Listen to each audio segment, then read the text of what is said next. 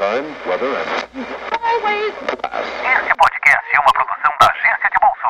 Conteúdo para freelancers e microempreendedores. Prepare sua mente! Ajeite seus fones de ouvido. A partir de agora, Seu mundo será digital. No ar. Trendcast.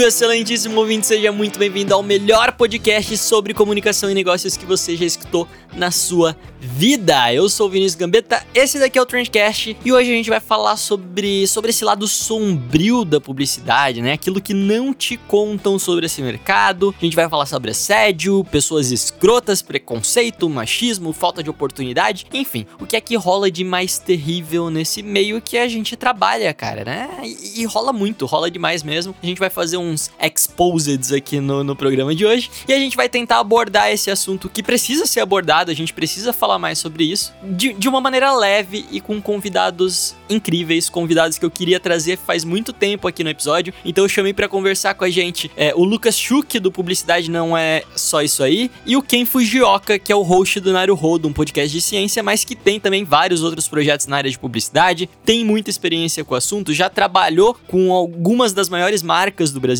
e produz um conteúdo muito bacana também sobre esse lado problemático do mercado, né? Foi um papo muito legal. O, o- o Lucas e o Ken são pessoas fantásticas, vocês vão curtir demais. Se vocês não conhecem os caras, vocês vão passar a curtir mais ainda. E se você já conhece eles, tenho certeza que você já tá muito ansioso pro, pro episódio, né? Mas falando de coisa legal, falando em conteúdo bom, eu vou te recomendar aqui também agora o Guia Covid-19 para Pequenos Negócios. E adivinha de quem que é esse conteúdo? De quem, de quem, de quem, de quem, de quem? Da M-Labs.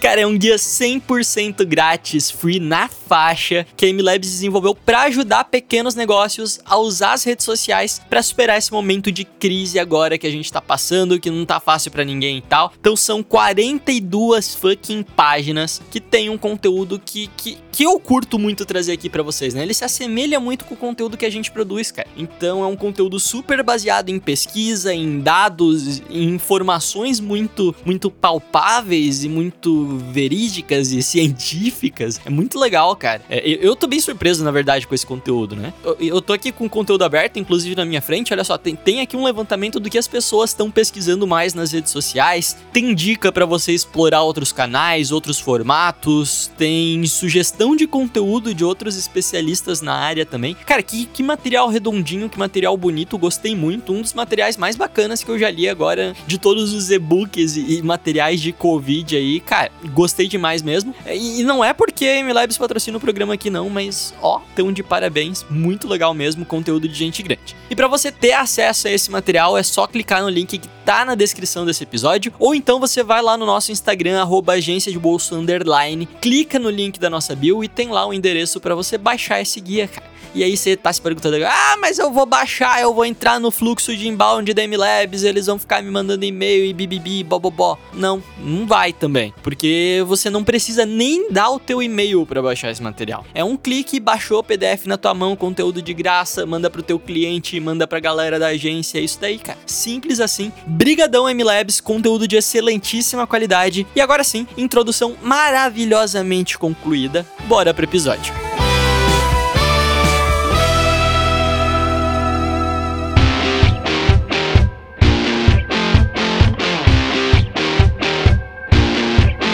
Lucas Schuch e Ken Fujoka, cara, sejam muito bem-vindos ao podcast. Vocês podem ficar à vontade aí, abrir a porta da geladeira, tirar o sapato. Vocês estão em casa, cara.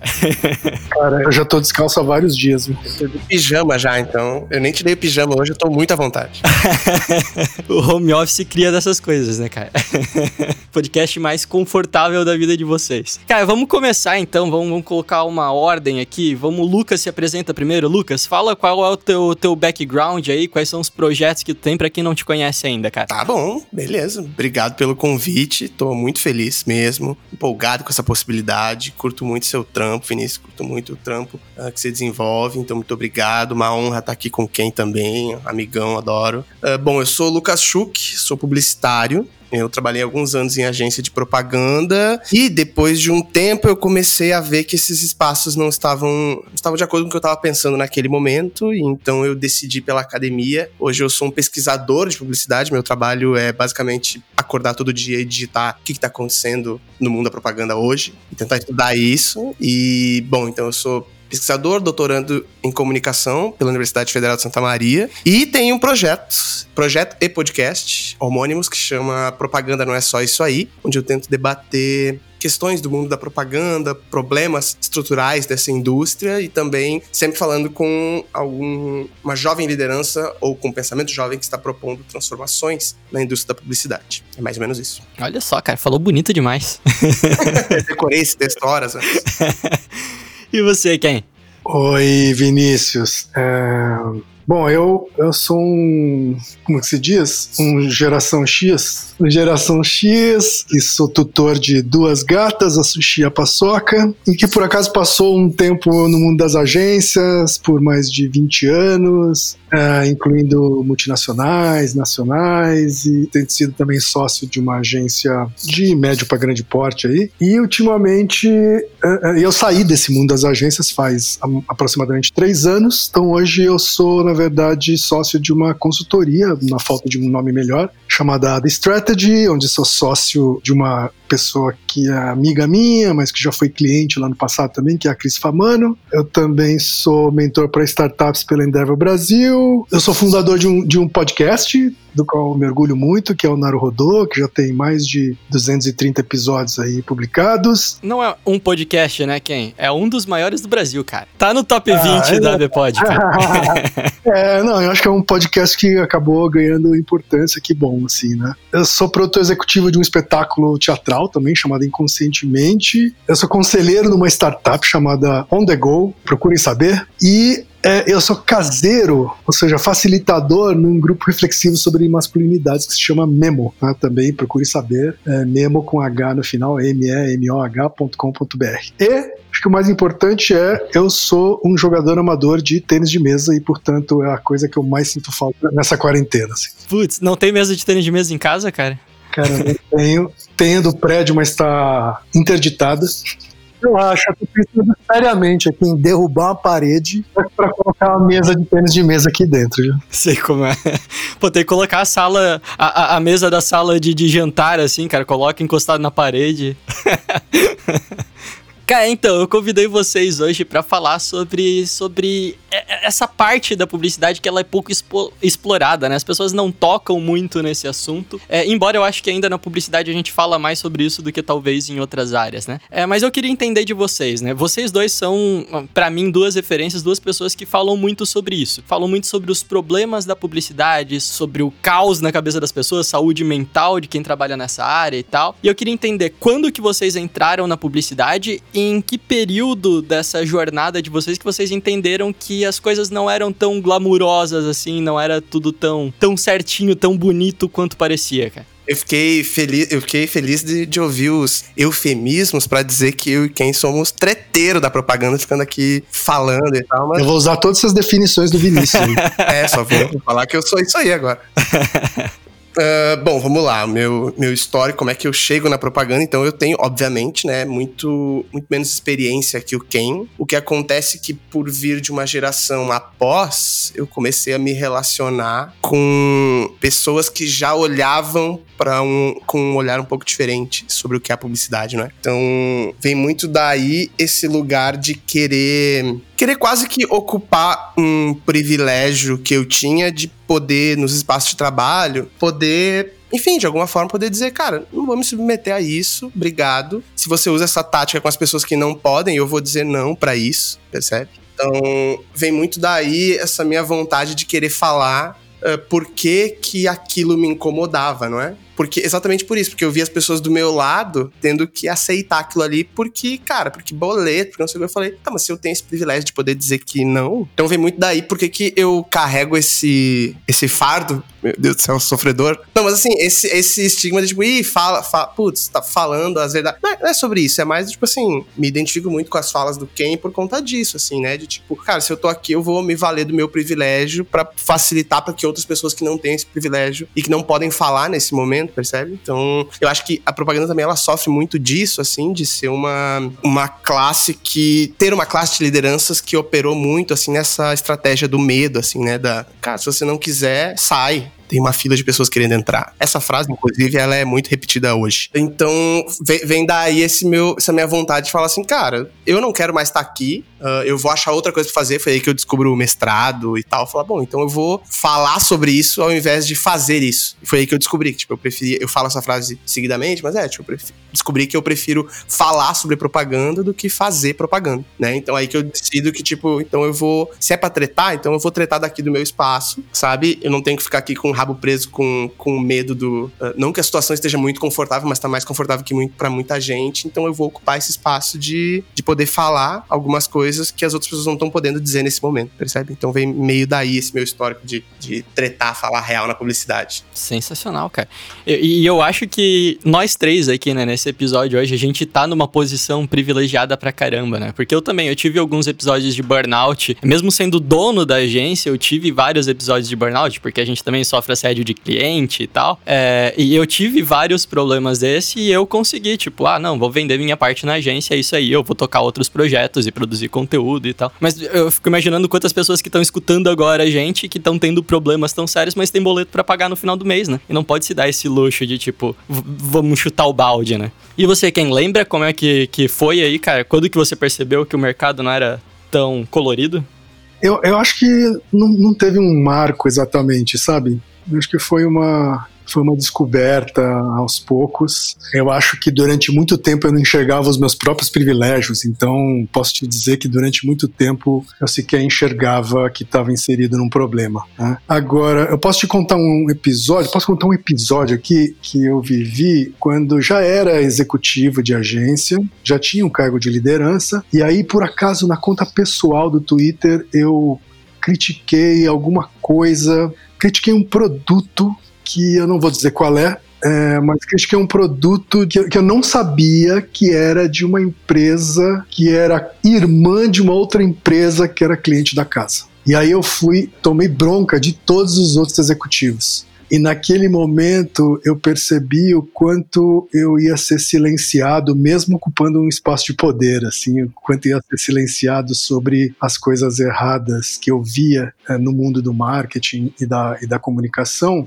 E acho que quando eu saí das agências, eu senti uma, uma necessidade de compensar esse silêncio todo, de saber, de conhecer algumas, de conhecer alguns segredos da fábrica de salsicha, mas não ter podido falar sobre esses segredos durante muito tempo. E aí acho que em determinado momento eu me senti obrigado a, a falar sobre isso, a explicitar algumas coisas. Né? Isso, isso coincidiu, obviamente, com o momento em que eu me enxerguei de uma forma melhor, mais o meu meus privilégios e resolvi usar a voz que eu tinha conquistado para falar um pouco sobre isso, né? E não sobre a minha carreira como publicitário, sabe assim? Acho que é uma espécie de reparação histórica essa, esse meu envolvimento com isso tudo.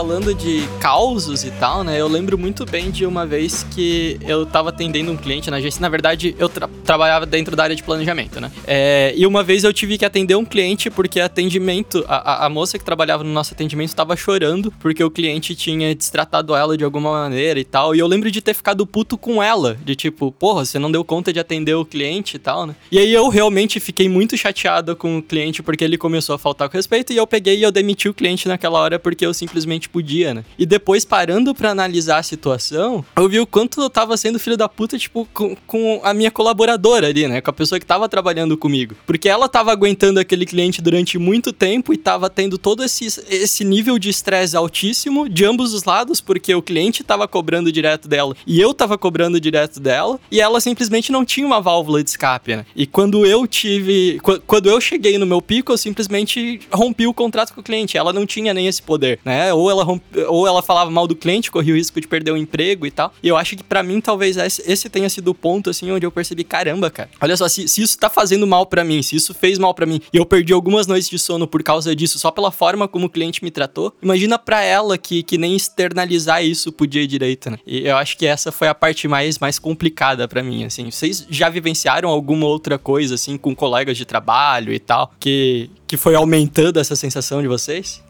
Mas você, você, pergunta hoje? Porque se for, hoje eu já tenho, pô, tem uma, uma centena de coisas. Cara, é que assim, vamos lá. É que na verdade eu não tenho muitos causas para contar, até por conta disso, assim, né? Por conta desse. Eu acho que isso fala muito, né? Desse. Uh, de eu poder dizer, dizer, né? Tipo, cara, eu não vou fazer isso, você quer, você me demite o nível de privilégio que eu tinha nesse momento frente às minhas colegas, minha dupla, sabe qual é? Que dizia assim, ó, cara, eu vou ficar hoje até mais tarde, porque se eu não ficar, eu não, sabe, eu, eu tenho conta para pagar e eu poder dizer que, bom, isso já é um privilégio em si, né? Mas um, uh, e isso que você relata sobre área de atendimento, putz, isso é o mais comum.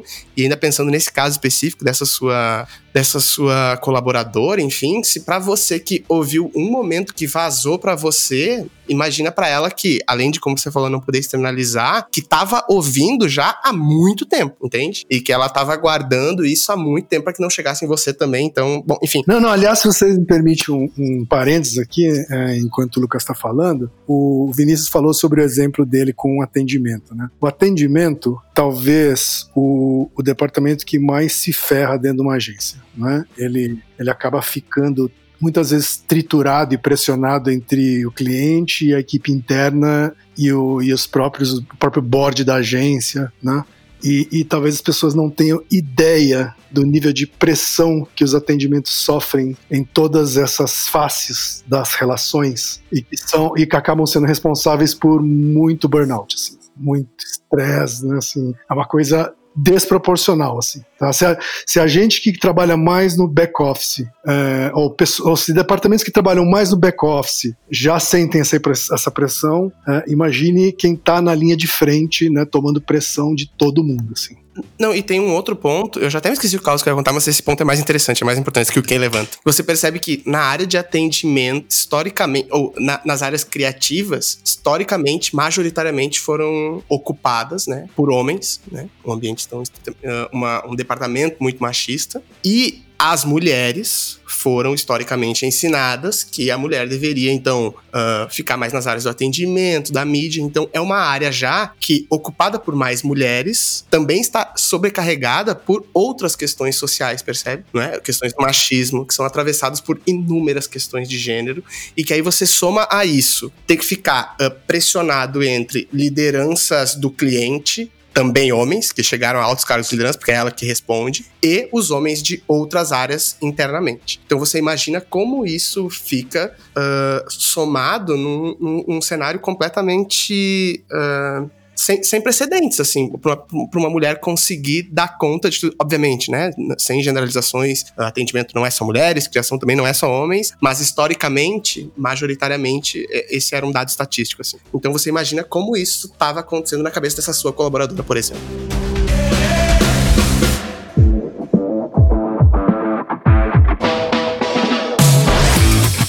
E eu queria entrar num, num, detalhe aqui, o Ken acho que vai poder falar melhor isso. Quando a gente fez o episódio sobre burnout com o Altair, né? Ele levantou um estudo que, se eu não me engano, foi o Ken que coordenou, ou a equipe do Ken, alguma coisa assim, que dizia que 90% das mulheres e 76% dos homens já afirmaram ter sofrido assédio moral ou sexual nas agências de São Paulo, se eu não me engano, né? Como é que foi esse estudo, cara? Como é que, que, que vocês pegaram aí? Quais foram os insights que vocês conseguiram tirar dessa pesquisa? Ah, tá. É, esse estudo ele foi realizado já na época em que eu já tinha saído da agência. Então eu saí da agência em 2000 e, final de 2016. Em 2017 eu era presidente do conselho do grupo de planejamento e tomei a iniciativa junto com a Ana Cortá de realizar esse estudo. É um estudo que eu tinha vontade de colocar na rua havia algum tempo. Na, surgiu uma oportunidade porque houve um questionamento numa conferência do grupo de planejamento. A gente colocou de pé e, e teve uma grande repercussão, especialmente no mercado de, de publicidade, obviamente, mas isso extrapolou porque é um, era um tema ainda pouco estudado, mesmo fora da, da área de publicidade, né? E acho que assim, a gente tem vários, vários aprendizados ali naquele estudo, né? Um deles, é o principal, né? Esse que você mencionou, que é uma cultura do assédio, né? Quando a gente fala que é, quase oito em cada dez homens e nove em cada dez mulheres dizem que já sofreram assédio sexual moral dentro da agência, a gente não está falando então, a gente está falando de uma coisa que é estrutural, tá? Não são casos isolados, né? Exatamente, é uma coisa estrutural, é uma coisa que está em todos os níveis hierárquicos, tá? Você tem assédio moral e sexual de presidente para estagiário, vice-presidente para gerente, quer dizer, não, não, não há, não, não, ele não escolhe, é, é, não escolhe é, é nível hierárquico. Ele escolhe sim gênero. Tá? As mulheres são muito mais vítimas do que homens, tanto em assédio moral quanto em sexual, em sexual especialmente em sexual. Né? E os homens são agressores, os, predominam entre os agressores, tanto em assédio moral quanto em assédio sexual, inclusive contra assédio sexual contra outros homens. Né?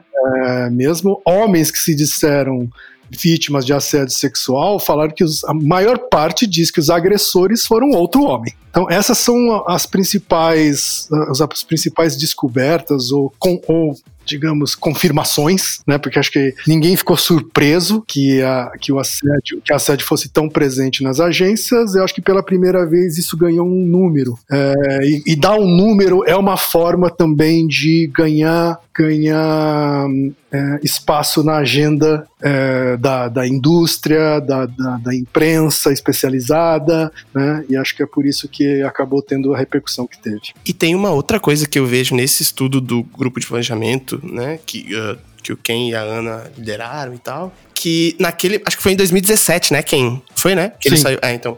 Naquele momento, eu me lembro uh, nitidamente, assim, dessa, desse momento acontecendo no mercado, assim, porque a gente é atravessado também, a indústria da publicidade, de um, de um negacionismo estatístico científico, assim, né? Então, quando aqueles dados aparecem, aquilo que já era Uh, já era uh, sabido, como quem falou, ele aparece como um dado. A gente tem dois polos de pessoas, não é? Que umas optam por negar isso e outras optam por isso está acontecendo, o que, que vocês vão fazer, não é? O que, que eu acho que foi a contribuição mais legal desse estudo, assim, e de verdade, para mim é um dos estudos mais interessantes, assim, que a gente tem, uh, que olha para o nosso mercado, porque a gente bebe muito de mercados de outras indústrias olha pro, de outros países e, e, tenta refletir o nosso, então ele é muito importante por isso. Mas acho que uma das contribuições importantes é que ele falou assim, ó, então tá, se você é se você não acredita nesse estudo, deixa eu saber para que líder eu tô trabalhando. Percebe? Ele dá uma separada assim. Ah, é, então você acha que isso aqui não existe, não é? Então, e o que que, o que, que isso como uh, força motriz, assim, ele me leva, me leva a crer, assim, de contribuição. É que ali eu me lembro de, uh, já então há três anos, eu ver polos se formando de aliados, percebe? Tipo assim, então tá, essa pessoa acredita nessa pesquisa, essa pessoa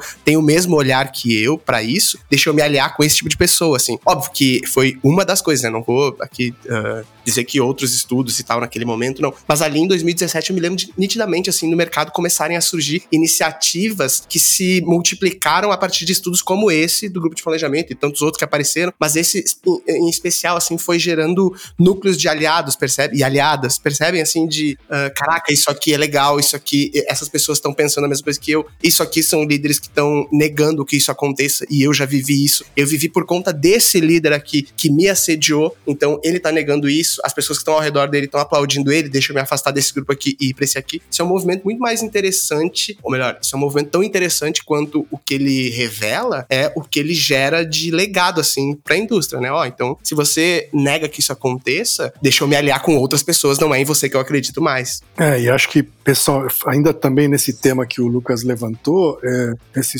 é tão verdade que ele está dizendo que até para mim é, o estudo é, foi legal no sentido de, de me aproximar de outros movimentos que estavam na mesma direção, sabe? Então, coletivos negros, coletivos LGBTQ, é, coletivos que buscam maneiras alternativas de, de se trabalhar, né? Tô falando desde Publicitários Negros, Dânimo, Papel Caneta, né? Assim, todos, é, é, More Girls, né? Ou seja, todas as iniciativas que buscam de alguma forma, de forma de cada um da sua forma, ter um mercado diferente, um mercado, uma indústria da comunicação mais humanizada.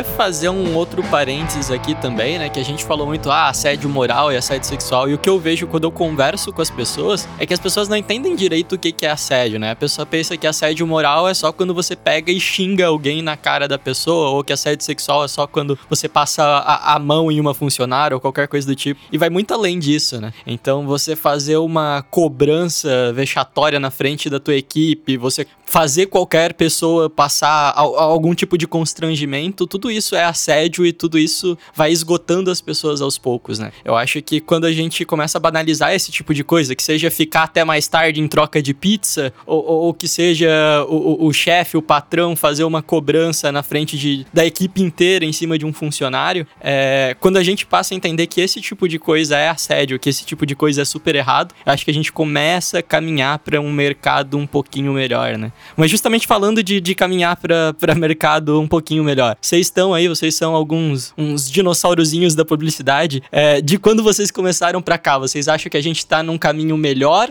ou o negócio tá piorando, assim? A gente tem esperança? Ó, eu acho que dinossauro aqui único sou eu, viu? O, o, Lucas, é só, o Lucas é só um milênio precoce. Eu ia dizer que se eu sou o dinossauro, eu tô torcendo pelo meteoro. Assim, eu tô dinossauro aqui sou eu, é, é, porque eu acho que eu faço parte de uma geração que teve líderes que, que embora não assumam não admitam ou talvez nem percebam, né, eles foram responsáveis por gerar os problemas é, que a gente enfrenta hoje. Né? Assim, é, eles, eles, são responsáveis também pelas, pelas coisas boas. Tá? Só que o, o interessante é que fala-se muito pouco sobre os problemas que foram gerados uhum. sobre essa geração, né? E, e por isso é, continua se idolatrando é, essa geração, a geração anterior, de uma maneira pouco crítica, né? Aliás, senso crítico, alto senso crítico é uma coisa que falta bastante é,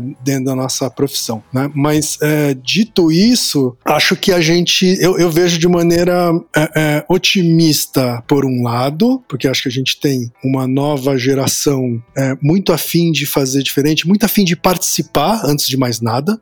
Vamos lembrar que a gente durante décadas teve uma indústria que deixou de fora muita gente deixou de fora, deixou de fora periféricos, deixou de fora negros e negras, deixou de fora mulheres. E agora eles estão tendo a chance de penetrar essa bolha. E eles estão cheios de vontade de fazer essa bolha, dessa bolha uma bolha melhor, né, do que foi historicamente. Por outro lado, né, esse é o lado otimista, tá? O, lado que o lado que torce para o meteoro vir é, é o lado que, que ainda que vê que ainda temos predominantemente nas lideranças das agências os velhos homens brancos cis hétero ricos que não estão dispostos a abrir mão do poder. Eu não conheço nenhum, tá? Que está disposto a falar assim, quer saber? Vou, vou dar o meu cargo para uma mulher. É, e olha que eu conheço quase todos. Então a, a gente ainda tem o poder na mão dessas pessoas e, e essas pessoas, é, é, seja por falta de vontade, seja por falta de capacidade, né,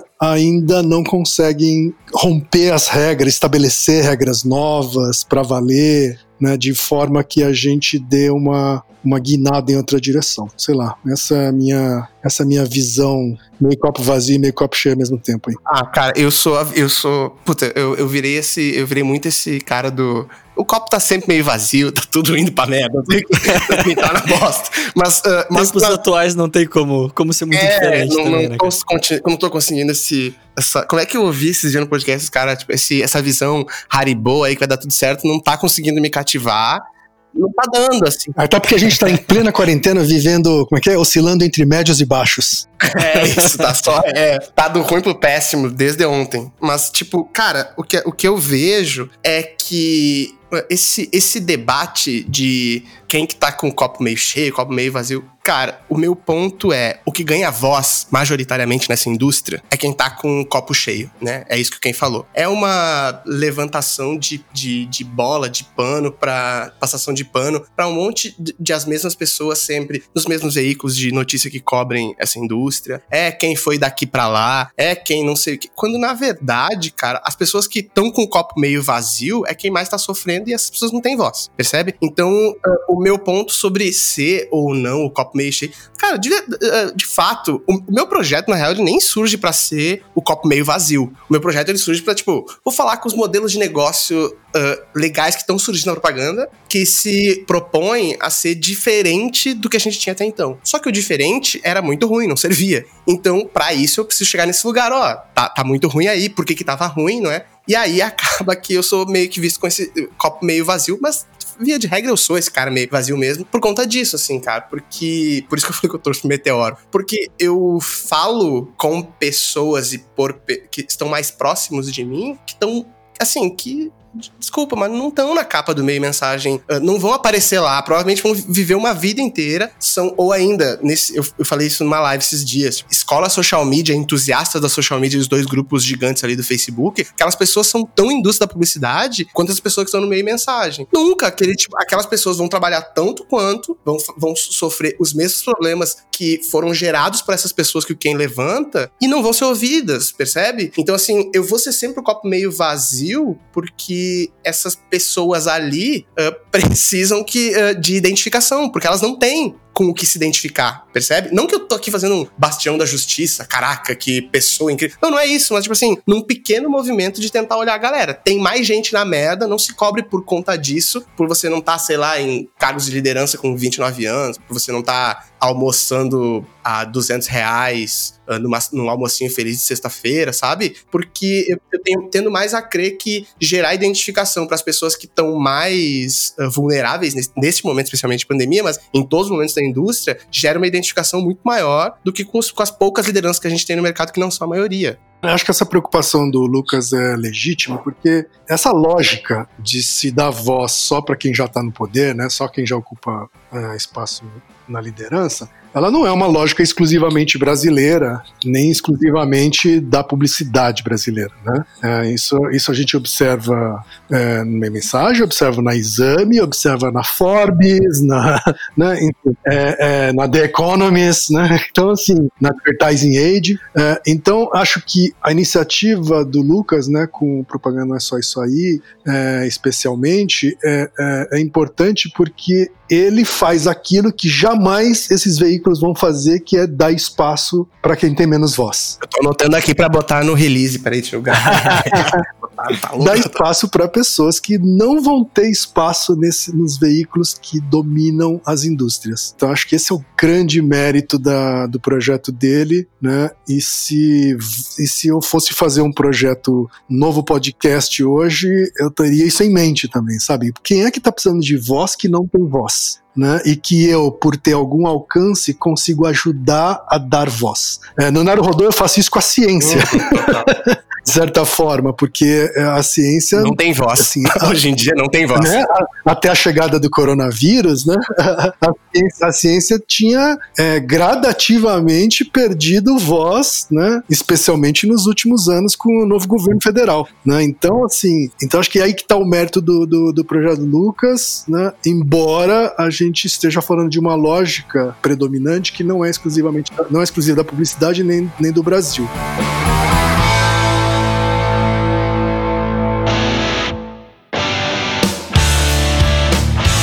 queria fazer uma outra observação aqui, né? A gente conversou com o Felipe Silva, não sei se vocês conhecem. Felipe Silva é um baita copywriter, tem dois leões de canes e tal, é negro e veio da periferia é, do, do Rio de Janeiro. Grande Felipe, amigo meu, tá aí.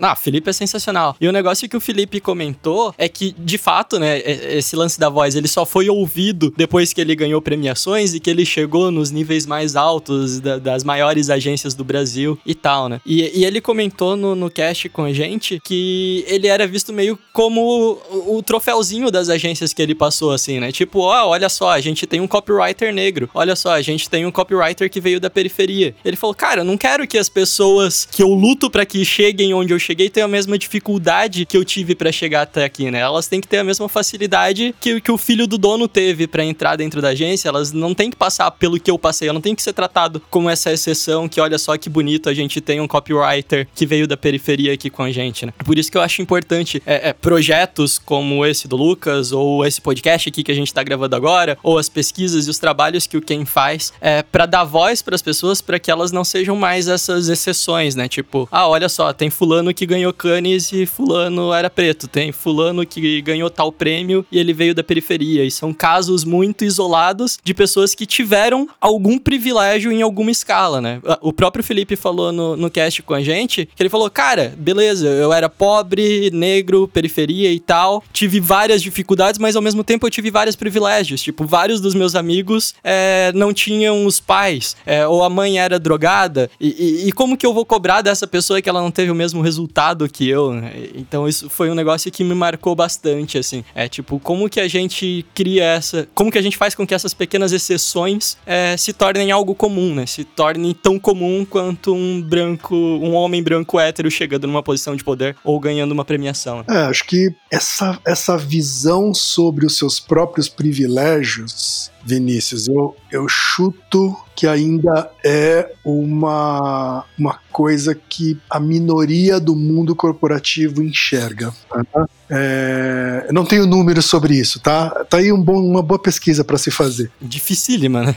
Como é que se pergunta isso? É, é, mas dá, mas dá. Você faz perguntas indiretas e dá, sabe assim? Mas, por exemplo, grau de concordância com frases meritocráticas é, é alto no mundo corporativo e eu, eu acho que é mais alto ainda entre lideranças do mercado publicitário. Ou seja, não há essa preocupação é, sobre privilégio e sobre ceder ceder espaço para menos privilegiado, para dar uma, uma equidade de, de oportunidades, né? É, acho que é um assunto bem, bem complexo e profundo e que faz parte do lado do meu lado que torce pro meteoro, sabe?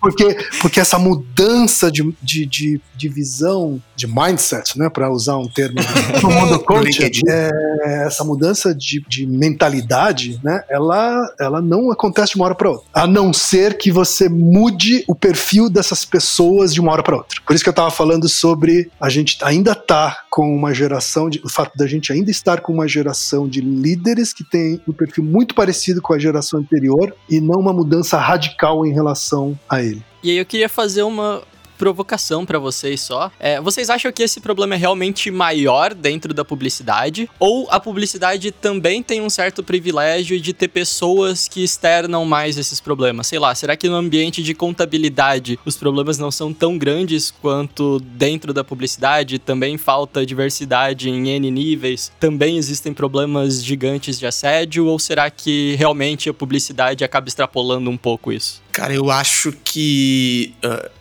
eu já fiz uma pergunta parecida assim pro Ken no meu, no meu, no meu podcast e eu, eu de verdade, eu não, eu não sei a resposta para isso numericamente, mas a minha visão bem empírica do que de conhecidos, pessoas que estão em áreas uh, bem diferentes, assim. Isso, uh, jornada excessiva de trabalho, machismo, sexismo, isso são problemas uh, da nossa sociedade, culturalmente, mas também são problemas sociais. Então, eles são atravessados em todas as indústrias. O que acontece, o que eu vejo pelo menos acontecer, é que, uh, primeiro, somos comunicadores e comunicadoras, então temos, um, temos mecanismos de publicizar isso, e aí isso parece que acaba ganhando. Eu não sei como dizer isso sem parecer que eu tô falando mal das outras profissões, mas não é isso.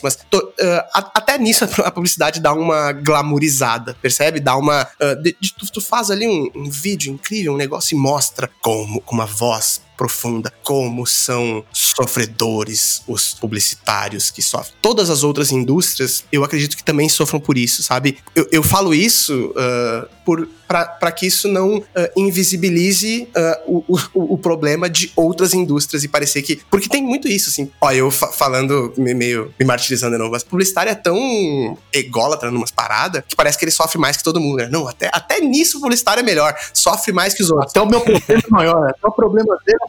Isso, isso. É tipo, caraca, o meu meteoro que vai cair é muito maior. Não é, assim, ele, ele sabe? Então, assim, esse, o que acontece é porque a gente sabe publicizar muito melhor esses, esses problemas então, em movimentos de exposed aí, para usar os termos da geração futura, que eu quero tentar parecer jovem, a fazer os exposed na internet, não sei o quê, a gente tem muito mais mecanismo de comunicação para fazê-los. Então, eles acabam tomando uma proporção muito maior, não é? E segundo, cara, eu acho que tem a ver com essas, esse problema social, sabe? Tipo, ele não é. Não dá para dizer que publicitário sofre mais, cara. Isso não é uma verdade. Se fala com um advogado, vai estar tá virando noite. Se você fala com uma advogada mulher, ela vai estar tá sendo abusada pelo seu chefe direto, pelos seus clientes, então mais ainda. Putz, minha, minha noiva é veterinária, cara. Também tem subvalorização do emprego, também tem pessoas fazendo aquele problema diário ali de, ih, as pessoas fazem meu trabalho melhor que eu. A gente faz isso com um veterinário, que a gente medica os bichos, a gente se automedica e não dá bola para médico, a gente desacredita, a gente desacredita da ciência, né, e, e desvaloriza os cientistas. Então, bicho, eu não acredito que isso seja uma, uma exclusividade da propaganda, não tenho números para te provar isso, adoraria tê-los, mas eu acho que tem mais a ver com uma, um atravessamento social uh, e a gente publicizar isso muito melhor que outras pessoas, outras profissões, enfim. Eu, eu, concordo com o Lucas. Acho que acho que existem dois aspectos aí, né? Um é o aspecto estrutural, né? problemas estruturais como machismo, racismo, elitismo. Acho que isso está presente na sociedade como um todo e, portanto, em qualquer em qualquer segmento corporativo. E a publicidade é só mais um. Eu acho que o que a publicidade tem, tinha de diferente e que, e que acho que mais recentemente a coisa começou a ficar menos aceitável é a glamorização do assédio. Eu já tive amigos que contavam com orgulho histórias que uh, em outra indústria não caberia. E agora começou.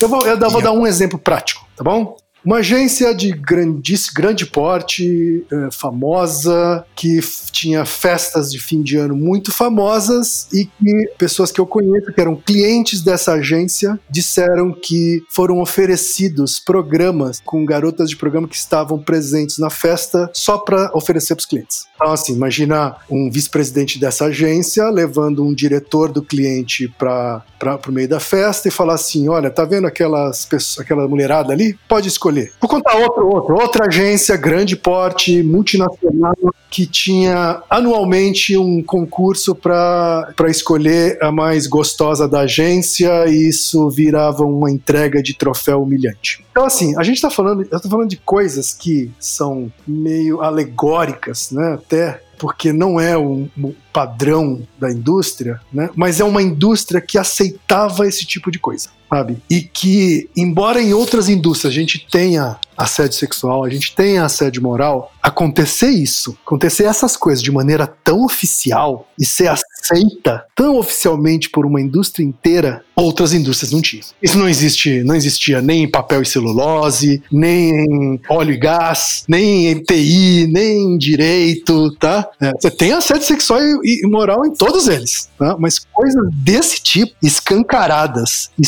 socialmente aceitas, não tinha. Aliás, eu tô, eu tô ajudando agora num estudo que é parecido com o que a gente fez no grupo de planejamento para um coletivo de advogadas. Óbvio que a gente vai ter, a gente vai ter, a gente vai ter resultados muito parecidos, mas vamos ver o que, que é específico também daquela indústria, né? É, mas ser parecido também é um dado importante, né? Tipo, pô, então. Né? Eu acho que muita coisa vai ser parecida porque estruturalmente a gente tem muitos problemas parecidos, né? Mas ao mesmo tempo a gente tem essa especificidade né, da indústria da comunicação que eu acho que finalmente está acabando. Essas histórias que eu contei aqui, elas, elas provavelmente não existem mais e não são mais aceitas. Mas um dia já existiram e um dia já foram aceitas. Tem duas coisas, assim. Uma é, é depois a galera quer que eu. É por isso que eu fico pistola com a galera do copo meio, meio, meio cheio, sabe qual é? Tipo, é muito invisibilizar esse tipo de relato, assim, percebe? É muito tipo, não, vai ficar tudo bem, galera. É, bicho, vai ficar tudo bem, mas as pessoas que estavam até, aqui até agora não, não estão bem. Mas enfim, meu ponto é, e vou jogar só uma, uma provocação. Joga... Ah, eu não sou muito cara da provocação, mas vamos lá, vou jogar uma provocação na mesa. Uh, vocês não acham que isso Caraca, eu meti um. Gente, meu, esse podcast é meu agora, não. Vocês não acham que. Vocês não acham que a gente tá muito enviesado por esse dado e. Porque assim, cara, minha mulher tá todo dia aqui comigo e eu falando sobre tudo isso no meu Instagram, e obviamente, como ela não é do negócio, também nem se importando, não vendo, ela nem sabe dos problemas. Meus amigos próximos, eu falo que isso é um problema para a indústria comer pizza, que é o problema mais, dos mais banais que a gente tem, né? Os mais que já foram ditos várias vezes. E a galera, ah, é, isso é um problema. Então, assim, meu ponto é se a gente não é muito, caraca, isso é enorme, outras indústrias têm isso. Eu não sei se isso não é na nossa indústria, porque a gente olha muito desse viés. Se a galera, eu digo assim, se a galera de fora olha pra nossa indústria e fala, putz, publicitário sofre mesmo, hein? Nossa, é horrível. Não sei, me parece que cada um meio que percebe do. Não sei, pode ser uma perspectiva meio cachorro vira-lata aqui, mas eu tenho a sensação que é mais a gente olhando para isso de uma perspectiva muito próxima. Cada um sabe o calo que dói, né? Mas eu acho que realmente faz sentido. Não é, não sei. Não tenho, não tenho dados sobre isso, tô realmente conjecturando enquanto falo aqui, não, não sei. Bom, eu, eu tenho algumas coisas para falar sobre isso, né? Um, é, primeiro, eu acho que é, nossa indústria é uma indústria, uma indústria historicamente branca e privilegiada formada especificamente por brancos e privilegiados, tá? Então tem um tem uma faceta é, chororô de, de white people problems, tá? Eu acho que tem, tá? Segundo, acho que há uma redução de determinadas coisas que são sérias para coisas que são menos sérias. É do tipo a pizza do, do, do, da noite acabar ganhando uma. Até porque simbolicamente ele tem força, isso a ganhar, ganhar mais, mais importância do que a humilhação pública de pessoas, humilhação pública socialmente aceita, que acho que é uma coisa muito mais séria, mais recorrente, deixa muito mais gente doente do que pizza no final da noite. Tá? Essa é, é a outra coisa. Tinha uma terceira coisa, mas eu esqueci o que era. Mas eu vou, eu vou, eu voto com o relator. Eu pensando bem, de, de fato, assim, eu, eu, eu, eu, vejo também que isso é uma. Pode ser um recorte bem específico, assim. Então, ah, lembrei é. da terceira coisa, lembrei da terceira coisa. Que é eu, só tinha, eu só tinha puxado esse gancho pra você lembrar, tava só enrolando aqui. a, a terceira coisa é a seguinte: muitas histórias que a gente coletou na pesquisa e até nas conversas que a gente teve durante as mais de 60 apresentações que a gente fez, é de pessoas de outras indústrias chegando pra gente e falar assim: caraca, vocês da área de. Agora entendi porque que os meus amigos publicitários é, sempre furavam no jantar, chegavam mais tarde todo mundo, viviam tendo burnout, viviam tomando antidepressivo, entendeu? Assim, tem, tem um amigo meu que trabalha com seguro saúde que falou que o número de sinistros por doenças psicológicas é maior na indústria, da, na, maior em agências de publicidade do que nas, na média das empresas. Ponto. Então, assim, acho que eu entendo quando uh, falam sobre o aspecto white people problem da, da, do assédio na agência de publicidade. Por outro lado, eu também refuto aqueles que dizem que é um problema ilusório, imaginário. Tá? É um problema real. Caraca, o Ken Fujioka mandou um refutei aqui, caraca. É, eu refuto, eu refuto. It's time for me to move on. Come on. I'm serious. Não, inclusive, tanto é um problema real que, a, além das pesquisas que de vez em quando saem, de vez em quando, quando o Ken ou o Lucas querem fazer uma pesquisa foda, trazem vários dados, todo ano sai uma planilha do terror ali da, das agências de publicidade que traz vários exposeds também, né, cara? Que é, é, triste, assim. Tipo, eu realmente eu fico pesado, assim. Quando eu leio aquela planilha, é, a última que saiu, eu acho que foi no finzinho do ano passado. E é basicamente, para quem não conhece, é uma planilha onde a galera coloca o nome da agência e os problemas que essa agência tem, né? E quando eu paro pra ler aquilo dali, tipo, porra, meu dia acaba, assim. Eu fico, caralho, cara, imagina. Olha, ó, olham esses relatos aqui, né? De, de pessoas reais e tal. É, é, realmente bastante triste. Mas o que eu queria puxar para vocês aqui, pra gente finalizar, é que o papel do gestor me parece claro aqui, né? Tipo, de, de realmente fazer algo para mudar isso. Olhar para as ações de dentro da empresa, abrir canais de comunicação e tal. Mas boa parte dos nossos ouvintes agora é empregado, é CLT, é um MEI ali, tá, tá respondendo alguém, né? Como vocês acham que a pessoa pode reagir quando percebe que esse jogo tá desequilibrado pro lado dela, que a saúde mental não tá bacana, que ela tá sendo abusada em algum nível e tal? Tem, tem alguma dica? O que, que vocês aconselhariam, assim, como os caras experientes que vocês são? Que que a pessoa pode fazer nessa situação? Olha, como cara experiente, eu não tenho boas notícias. Praticamente não existem punições oficiais de empresas ou pessoas que tenham sido é, agressoras de cometedoras de assédio sexual ou moral dentro do trabalho. A, a legislação também ainda é bastante fraca nesse sentido, então não trago boas novas, tá? Então, aqui, aqui, se você está num lugar onde isso é recorrente, faça o seu plano para cair fora, porque muito pouca chance disso mudar. Se tem duas dicas para dar, práticas, né, coisas que eu faria se fosse funcionário hoje, tá? Meus vinte e poucos anos aí, é, sem poder dentro da empresa, é, um, um gravador digital é, para gravar tudo, tudo, grave tudo, porque quem né, é, nunca se sabe, tá? Então grave todas as reuniões, todas as conversas com pessoas que potencialmente são assediadoras. E a segunda coisa é use o site do Ministério Público do Trabalho, tá? É só procurar Ministério Público do Trabalho, denúncia, assédio, Google. Você tem um, existe um mecanismo de denúncia anônima que aciona a promotoria de a promotoria pública de trabalho. Talvez seja o cam único caminho que você não precisa de dinheiro para gastar com advogado e nem se expor porque ele aceita denúncias anônimas, tá? Quanto mais denúncias anônimas um lugar ou uma pessoa de um lugar, de uma empresa recebe, maior a chance dessa empresa receber uma visita da promotoria. E a visita da promotoria é, é uma das coisas que a agência tem medo. Esse é são as dicas práticas que eu tenho para os nossos ouvi queridos ouvintes, que é essa plateia maravilhosa que é a cara do Brasil. Eu não tenho, eu concordo com todos, não tem muito o que adicionar assim ao que o quem fala. Eu endosso, concordo, acho ótimas alternativas. E eu só queria adicionar que, que tem. Esse é um debate uh, recorrente, assim, que eu imagino que o quem deva ouvir direto no final de palestra. Uh, sempre me perguntam muito, cara, o que, que eu faço? Eu saio e não é e me privilegio ou eu me mantenho e tento de alguma forma mudar isso, né? O que, que seria o meu papel aqui? E aí vem esse debate todo que a gente vinha falando durante o programa inteiro sobre se entender enquanto seu nível de privilégio, assim, né? Então, assim, se você for uma pessoa num nível de privilégio, o a sua cabeça tá desgraçada e você tem um nível de privilégio suficiente para dizer assim, não vou participar disso, obrigado, tchau, apoiamos. Imagino que todos apoiem aqui, de verdade. Então sai, porque você precisa se cuidar também. Ou, ou se planeje para sair, né? É, exatamente, é. Cria uma estratégia de juntar uma grana e tal. Uma segunda coisa é, se você é o inverso, você tem um nível nível uh, de privilégio, de não estar tá com a cabeça desgraçada. O que é muito complicado nesse tempo que vivemos, mas se você não tá com. e você tá com gás para romper esse sistema por dentro, parabéns. Tente ser essa voz da mudança, assim. Também precisamos dessas pessoas tentando romper, romper o sistema por dentro, só que isso não pode gerar uma, uma culpa nas pessoas que desistiram. Né? Não pode ser uma cobrança a mais por, né? Tipo, caraca, eu desisti, eu saí. Saia mesmo se você não tá dando conta, né? E uma terceira coisa é Uh, não se apegue ao, a, a, uma armadilha fácil que é vou me queimar no mercado. Via de regra, mercados menores isso pode ser um pouco mais complicado. Contudo, uh, eu queria poder dizer que não, as, o, o, mercado é unido, se conversam, não sei o quê. Cara, pouca gente se fala. Vai lá, as pessoas que botaram a boca no mercado aí, velho. Tudo bem, talvez não vão chegar nos altos cargos de liderança uh, tão cedo, mas também não chegariam antes porque iam ser atravessados por outros problemas. Então, uh,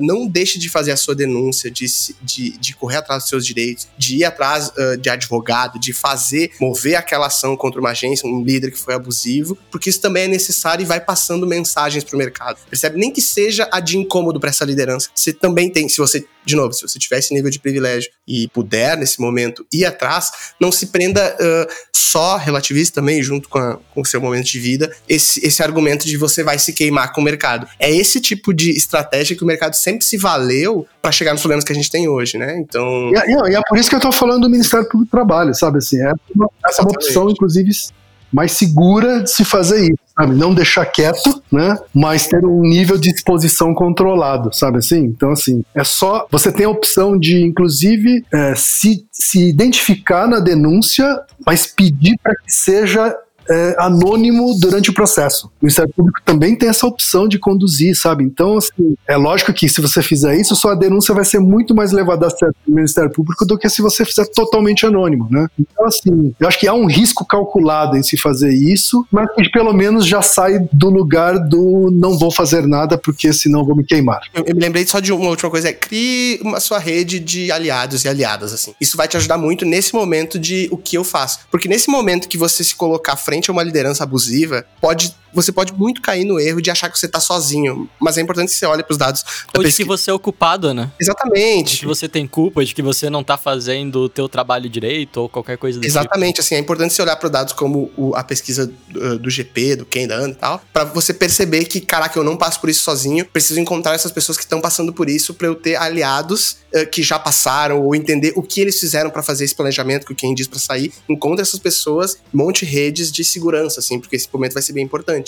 E vai lá, vai à luta, eu sei que é, sabemos que é difícil, mas é isso. Sensacional, gente. Caramba, que, que papo da hora. Fiquei até emocionado de ter vocês dois aqui em um mesmo programa. Eu só tenho a agradecer mesmo. Eu acho que deu pra gente conversar bastante com a audiência. Acho que deu pra abrir bastante a cabeça de muita gente. Se a gente estiver falando com gestores, tomara que vocês entendam e, se col- e- e- percebam o papel de vocês nessa mudança. Se a gente estiver falando com os empregados agora, é, por favor, entendam também qual, qual que é o papel de vocês e que vocês não têm culpa disso e o que, que vocês podem fazer pra mudar essa realidade. E Lucas, brigadão por ter participado. Ken, brigadão. Espero vocês em, em episódios futuros e lavem as mãos e fiquem em casa. Obrigado, adorei. Eu que agradeço também, Vinícius. Obrigado pelo espaço. E quem quiser falar mais comigo, vai no quemfujioka.com. E escuta o Naru Rodo. E escuta o podcast do Lucas também. Todos os links estão na descrição. A gente se vê semana que vem e valeu! Trendcast, um oferecimento M-Labs. Toda a gestão das suas redes sociais em um só lugar. Esse podcast foi editado pela BZT,